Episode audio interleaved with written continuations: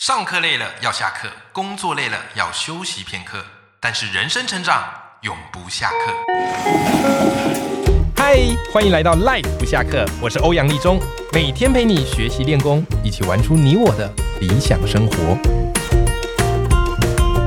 Hello，各位听众朋友，大家好，我是王立忠，欢迎收听《赖不下课》，每天一集不下课，别人休息你上进，累积你的复利成长。今天我们邀请到的来宾呢是伟爸，他最近出了这本书，叫做《在交易的路上与自己相遇》。上个礼拜这两集播出来，回响非常好，因为大家想到，哎呦，这个投资理财哦，大部分都会想从技术面哦去切入，哎，可是我们却忽略了心里面。哦，上次伟爸这样一讲，哇塞！你完全正视到自己的心里面，而且开始懂得要怎么去做调整。好，所以反应真的非常好。那今天呢，一样我邀请到伟爸继续来跟我们分享更多交易技巧这个心里面。那跟大家分享一下，就是我一开始在做这个投资股票，那时候不太懂嘛，但我懂的一件事就是，你要买股票就是要趁股票跌的时候买，对不对？好，因为我比较喜欢趁跌的时候买啊，那这个交易的成本比较低嘛，好之后涨上去啊，这就有赚。哎，可是那时候呢，股票就有一句术语嘛，叫做“掉下来的刀子不要乱接”。哎，然后我那时候想说什么“掉下来刀子不要乱接”，反正它跌我就买，它跌我就买。结果买到后来发现，哎呀，我银弹的这个嘛聚集速度没有股票下跌的速度多啊，所以到最后买到后来都没有钱。那一阵子特别特别的焦虑，所以也是学到这个经验之后，我才发现，哦哟，你要把你的投资金额去做一个分配啊、哦，不要银弹一下就打光了。对不对？可是很多时候这个东西呢，必须你去做之后，你才慢慢知道。那当然啦，今天各位有福气了，因为身经百战的伟爸要跟我们分享更多关于投资交易的一些心理的策略。我们现在欢迎我们今天的来宾伟爸，Hello，伟爸。 Hello，各位朋友，大家好，我是交易心理教练伟爸。 OK，伟爸，你出了这本书哦，然后里面有提到很多，我觉得算是只要有在投资的朋友都知道的概念。对但是我觉得你提的角度很有趣，是我没想过的。比方你在书里有提到一个概念叫“本多终胜”，我相信很多听众朋友一定有听过这词儿。简单来讲啊，就是你在投资的时候，你的本金大，胜率就高，所以我们一般散户很难赢得了主力，对不对？好，但是呢，尾巴，其实你有再去分析这段话，你说本多终胜真正赢出的关键，不只是在于那个资金多，而是在于他的心理优势。诶，我没有想过心理优势这个概念，可以跟我们分享一下，为什么投资本多终胜它具备一个心理优势吗？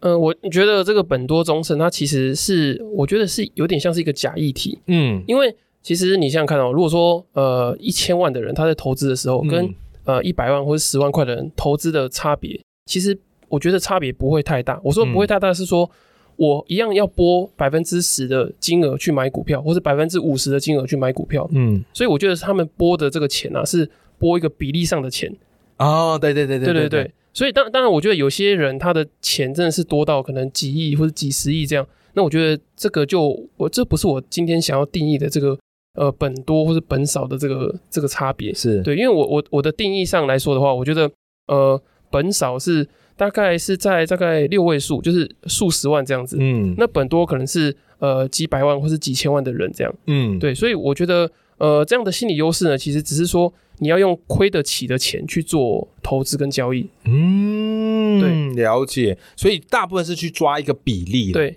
对不对？所以我觉得你在书里讲这个概念，我觉得很有意思，因为的确，假如你收入不高的人，然后呢，你一下子投太多进去，搞不好股票一有波动，波动的几千块你就受不了了。对。可是如果你本很大的人呢，对你来说那几千块波动算什么？对，对不对？好，所以这个呢，就是你在投资股票的时候，你还是要量力而为啊。诶，那我稍微好奇一下，因为大部分人其实都散户，都小资嘛，嗯，对不对？你有没有建议大家在投资的时候，嗯，去拨多少，每个月拨多少比例来投资，心态上会比较有余裕呢？我觉得这个跟个人的这个风险的偏好啊，或是成就的倾向是有关系的。嗯，就是说，你的这个成就倾向，就是你想要在投资的过程中想要赚更多的钱，嗯就像我们刚刚前几集有提到这个成就的焦虑嘛，对，就是你可能可以拨百分之四十到六十到股票里面去。可是如果说你是一个呃比较保守，然后或者是成就倾向啊，或是风险偏好比较低的人，嗯你可能就拨个百分之二十到股票，可是其他可能就是一些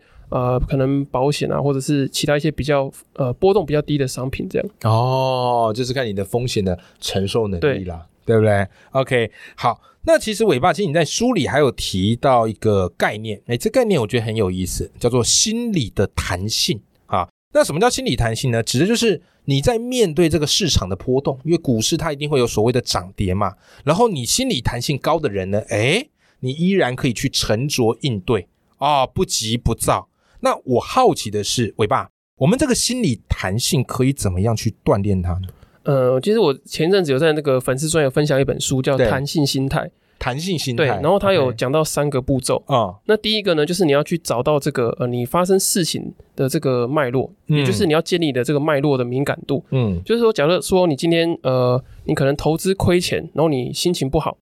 那你就想说，你今天心情不好的原因是什么？嗯，就是呃，假设说你今天最近工作不太顺利，啊然后你刚好又刚好配上你这个亏钱，啊，然后你就会想说啊，我钱赚这么慢，我什么时候才可以 离职？对，就是它会有一个脉络。那我自己觉得还蛮受用的脉络，可能有这个家庭的脉络，或者是这个生活的脉络。嗯生活的脉络就像我刚刚讲工作嘛，那家庭的脉络可能是呃，你太太常常跟你抱怨说、呃你怎么赚钱赚那么少，嗯，所以你亏了钱之后呢，你就会发现说，哎，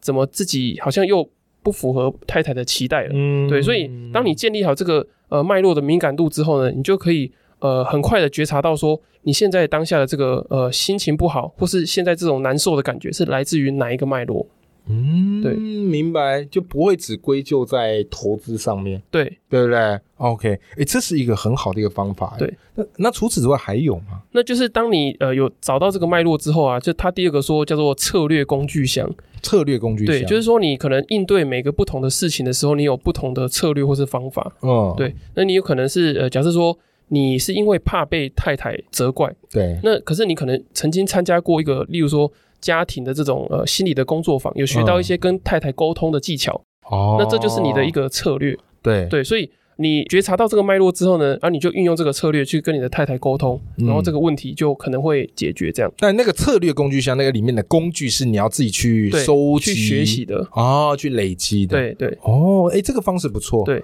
哦，所以这样的话就可以有效的去强化你的这样的一个心理的弹性。呃，我觉得前两个就嗯 OK，、可是它有第三个阶段叫做回馈监控。回馈监控，对那怎么就是说做，假设就刚刚那个跟太太沟通的那个来讲好了，对，你可能在沟通的过程中，你会发现说，哦，原来太太的期待不是说希望你赚很多钱，嗯，她是希望说你有一个好心情，然后跟我相处。嗯，所以这时候你就要调整你的策略，嗯，就是你不能再说服太太说，哦，我投资早晚会赚钱，嗯而，是你要跟她说，不管有赚没赚，我都会陪着 你。对对对，很会，很对会，对对，很就会是它还有一个回呃回馈跟监控，所以就变成说，你先找到脉络，然后呢，嗯你根据这个脉络呃对应的工具使用之后呢，你要去做修正。嗯，对对对，哎、这个很实用哎、我觉得这三个步骤哈，其实各位听众朋友可以回去试试看。好，不管是用来投资，我觉得面对到职场上的一些状况，这个工具、这个方法都是非常非常适用的。好，那尾巴就是其实啊，我们刚刚前面聊到就是本多忠胜嘛，那我们当然知道，哎，这个本多忠胜当然是非常非常的重要。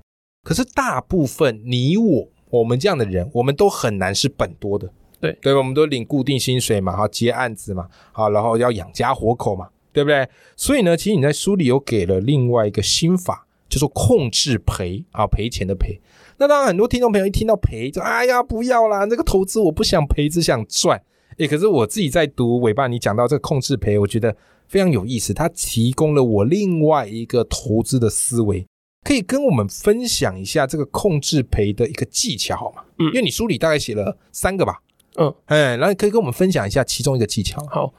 因为我觉得我先想先讲的是说，嗯我觉得本多忠胜啊，就是大家都会去羡慕这个本多忠胜，对但是我觉得呃，回过头来的话，我觉得本多忠胜的那些人，他们之所以呃可以本多，就是因为他们呃内心的状态，我觉得是蛮坚韧的，对，对，就是说。他们不会觉得说想要把这个钱乱花，嗯，对，就是我们可能有十万块，我们就十万块全部都想要砸进去股票里面今，朝有酒今朝醉。，对对对，可是我如果说他嗯那些比较本多的人，他们可能只是拨一部分，那自然而然他就会有这个心理的弹性去呃应付一些临时性的困难这样。是，对是那这个至于这个控制赔的部分，是之前有在听一个叫做米高金融实验室有一个、嗯呃有一个高手的前辈叫高抛低吸，然后他有提出一个叫控制赔的一个说法。嗯哼，那也就是说你在投资跟交易的时候，你应该要先想赔，就先想输再想赢。先想输对再想赢，为什么？就是像刚刚讲的嘛，就是呃亏损是一个成本的概念，嗯，对，就是说你应该要先想说我这笔交易或这笔投资可能会花到什么样的成本。哦，对对，我们做任何事情都要先考虑到成本，有对时间成本、资金成本。嗯你把赔当做也是成本，你对就不会那么痛。对， OK，所以我觉得，呃，这个控制赔的话，就是你呃在交易跟投资的过程中，少数可以控制的东西，嗯，就是你你知道说你最大的这个亏损会到哪个地方去，对，所以当你知道最惨的状况是什么时候，你的嗯内心就会变得比较坚强，嗯，因为你认同，你会知道说呃最惨的状况是是怎么样。就像我们对在写文章的时候，嗯，我很努力要写一篇报文出来，对，那你知道最惨的状况就是。可能只有你妈妈或者你妹妹会会 按赞，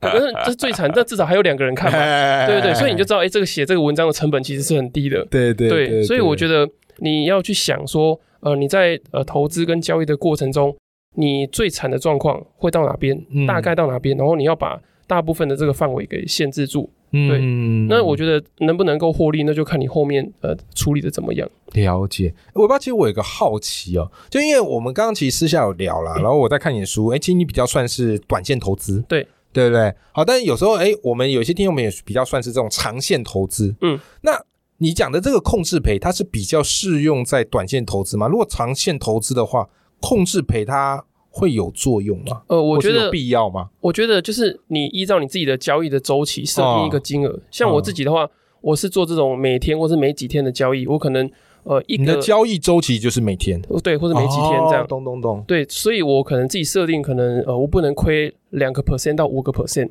可是如果说有些人他是呃投资型比较中长期的，嗯，那你就设定说你每个月或是每一季不能亏十到十五个 percent，你自己去依照你的状况去设定。对，对，所以就是当这个周期到的时候，哎，你有这样的亏损，那你就要想说自己是不是要做一个停损的动作。因为的确，我自己在读书会发现，诶每个人的状况真的都不一样。对，所以假如你只是看到这个概念，然后就说啊，那那我要赶快认赔出场了，嗯，我觉得可能不见得是对的做法，啊，对，对不对？就是要视你的这样的一个状况来做一个决定。然后再来就尾巴，你现在也是这个在做帮人家做这个所谓的交易心理辅导。对，哎，那我相信你也遇过蛮多的案例，对，对不对？可不可以跟我们分享一下，最多会找你的这个人，他们最常遇到的投资心理的问题是什么？超过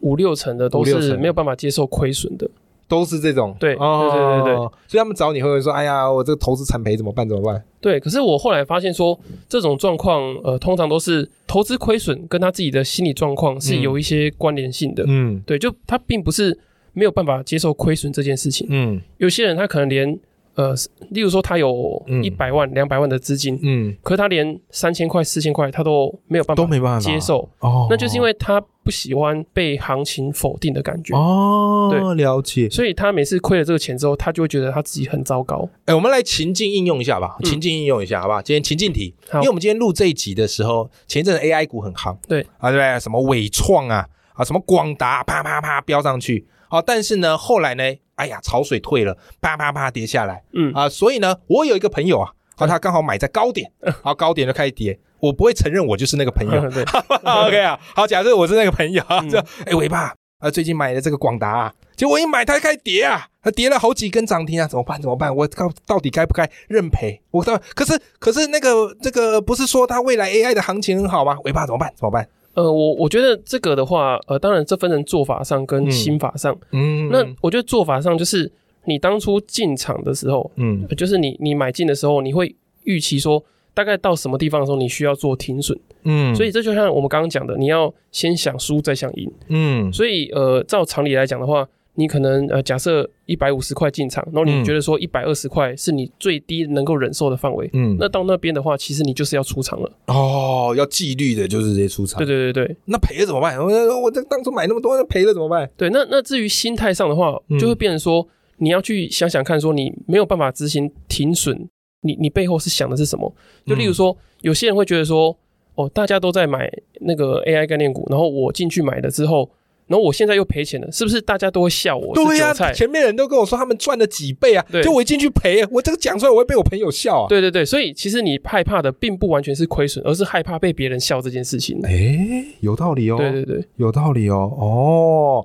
好，那我就决定卖出了。OK，好了，我们刚刚做一个情境给大家，好不好？好，让大家知道说，哎，为什么投资交易心理你必须要去了解，对要去认识啊？因为股票上面账面上的数据你都看得到。哦，什么本益比嘛，对吧？EPS 嘛，你都看得到，但是唯独你自己的心理，我们是不容易看得到。对，偏偏心理在我们的投资交易决策又起了一个非常大的一个作用，好吧？好，所以如果你对于投资交易心理这一块有兴趣，想好好了解的话，我个人相当非常的推荐啊，尾巴的这本书叫做《在交易的路上与自己相遇》，我自己读了好几次，每次读都有不同的收获跟启发。好，所以今天也邀请到尾巴好来我们的节目来跟你分享。如果喜欢我们今天这节节目呢，我也会把这本书的书籍链接放在节目的资讯栏里头，好，我们一起来支持尾巴的好书。今天非常谢谢尾巴来到我们的节目现场。谢谢，好，我们跟听众朋友说拜拜。拜拜。